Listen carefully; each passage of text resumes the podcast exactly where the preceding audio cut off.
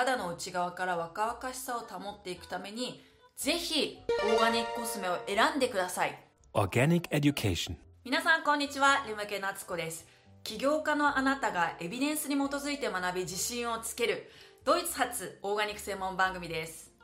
今回は美容家の方にとても有益な動画になりますオーガニックコスメがどのようにしてアンチエイジングに貢献するのかについてお話ししていきます。これからですね全世界的に高齢化が一気に進むと言われています。コスメ消費者も年々高齢の方が増えていくということ。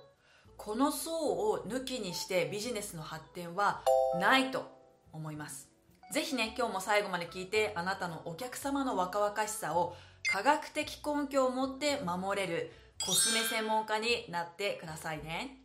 私は以前ドイツの大学院と研究所でオーガニック食品の研究開発をしていたのですがコスメの分野でもメーカー向けの商品開発コンサルティングや社内研修などを行ってきました。そこでもですねかなりの確率で話題になるのがオーガニックコスメとアンチエイジングの関係です。オーガニックコスメって効果が弱いと誤解されることがよくあるのでましてやアンチエイジングなんてできないんじゃないかってね思われがちなんですよね。ということで早速いきましょう。今日の目次はこちらです。オーガニックコスメを取り扱う起業家が若々しさを保ちたいお客様にお伝えするべきポイントをまとめました。さてエイジングのお悩みにはこんなものがありますよね。そうもう本当に美肌の大敵です。くーなんとかしたい。ではオーガニックコスメを扱う専門家としてこんな悩みを抱えるお客様にどんなお話をしてあげるべきでしょうか。今日はまずあなたのお客様にも伝えてほしいオーガニックコスメの実力の話をしますね。この話は私のスクールでも講義をしていてスクール生さんからも「ためになりました!」っていうね太鼓判をもらっている内容になります。その実力とは肌バリア機能の回復維持です。まず肌バリア機能って何だか分かりますかね？簡単に説明します。こちら見ていただきたいのですが皮膚の表面にはですね皮脂で膜を作って肌を保護してくれている皮脂膜が存在しています。でこの皮脂膜には実は菌が住んでいるんですがそこにはですね表皮ブドウ球菌と言われる良い菌いわゆる善玉菌が住んでいます。でこの菌がですね皮膚が分泌した皮脂をもぐもぐもぐと食べると皮脂を脂肪酸とグリセリンに分解します。で脂肪酸っていうのは酸なのでその力で雑菌などの繁殖を抑えてくれるんですね。でもう一つこの善玉菌が生成するのはグリセリンです。これは天然の保湿剤。グリセリンがお肌の潤いを保ってくれています.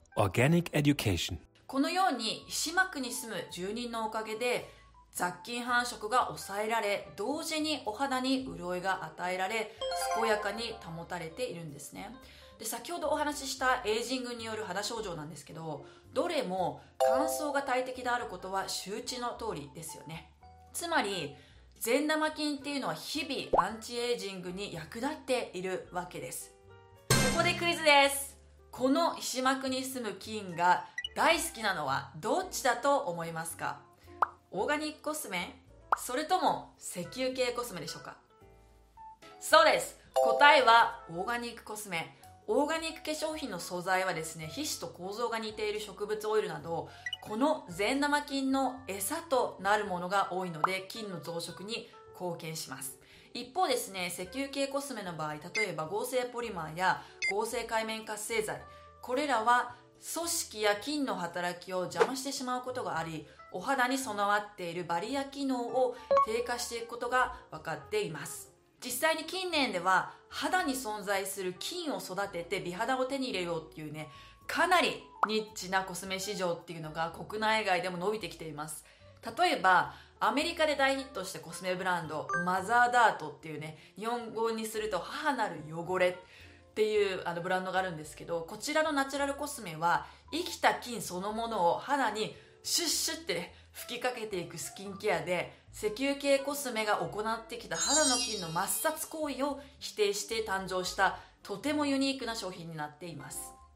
次ですねお肌の老化の話をする際に忘れてはいけない要素。それは年齢です、まあ、アンチエイジングっていうくらいですからね。通常肌機能っていうのは年齢とともに低下していきます。美肌に重要な組織で特に年齢とともに低下してしまうのはこちらの3つの組織です。コラーゲンヒアルロン酸繊維が細胞です。コラーゲンってのは繊維状のタンパク質で弾力や張りを保ってくれています。ヒアルロン酸は肌を保護してくれる組織です。で繊維が細胞ではこちらのコラーゲンとヒアルロン酸の両方が生成されています。どれもアンチエイジングと密接な関係なのが分かりますよね。でこちらのグラフを見ていただくと年齢とともにこの3つの組織の機能が徐々に下がっていってるのが分かります。このように年齢とともにですね肌機能っていうのは下がっていくのですがここでオーガニックコスメを取り扱う専門家としては年齢を重ねても肌の内側から若々しさを保っていくためにぜひオーガニックコスメを選んでください。と自信を持っていってほしいわけなんですね。Organic Education.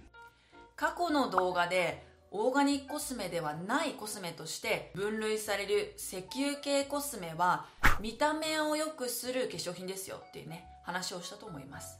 なので使用すると一見シワが伸びたように見えたりたるみやね乾燥が回復したりするように見えたりもします。でも実際はですよ老化にさらなる伯爵をかけてしまうことがあるとも言われています。もともとですね肌に備わっている保護機能っていうね肌機能を徐々に低下させることで、まあ、結果として乾燥などを助長させてしまっているためです。一方オーガニックコスメは使用を続けるほどに先ほどお話しした肌バリア機能を高めてアンチエイジングの貢献をしてくれるほかアンチエイジングシリーズとして作られた商品を選べばですね成熟した肌が欲している植物素材などが成分として使用されていますので肌がもともと備わっている機能を高めつつさらにエイジングケアができるというものになっています。ここまでお話ししたようにオーガニックコスメはアンチエイジングにも効果的な根拠があると言ってもですね美容家として絶対にやってほしくないのはアンチエイジング成分がたっぷりでどんなに良い商品を扱っていてもですよ。このコスメだけで美肌作れますっていうねセールス文句です。なぜかっていうと肌トラブルとライフスタイルって密接な関係にあるからなんですね。ライフスタイルって何かっていうとタバコ食事。メイク運動ダイエット日焼け危険な化学製品の使用睡眠ストレスに、まあ、どれだけね暴露しているかっていうことどういう付き合いをしているかっていうことなんですがこういった美肌作りの土台がきちんと日々の暮らしの中でこなせているか。実は美肌にはとても大事なことなんです。言い換えるとコスメでどれだけ頑張ってケアしたとしてもこれらの条件が整っていなかったとしたら断言します。美肌は作れません、まあ、美容家はそれを知った上で適切なアドバイスをしてあげることでようやくお客様の若さキープをね応援できると思います。はい今回は若々しさを保ちたいお客様に専門家として伝えるべき4つのポイントを伝授しました。商品がねいいとどうしてもコスメの話ばっかりしてしまいがちなんですけどコスメで全て解決できるというよりね今日の内容のように総合的なお話をしてあげる方がですね実際に効果が出やすくお客さんからの信頼を獲得できると思います。ぜひセールストークの中で試してみてください。Organic Education. はい皆さん今日も最後まで動画を見ていただきありがとうございました。この動画がためになった方はぜひチャンネル登録といいねをどうぞよろしくお願いしますまたもっともっとオーガニックコスメやオーガニックのことを深く学びたいという方のために私が運営するドイツ IOB オーガニックスクールでは無料メール講座を配信しております。概要欄にリンクを貼っておきますのでぜひチェックしてみてください。ではまた次の動画でお会いしましょう。レムケナツコでした。チュース。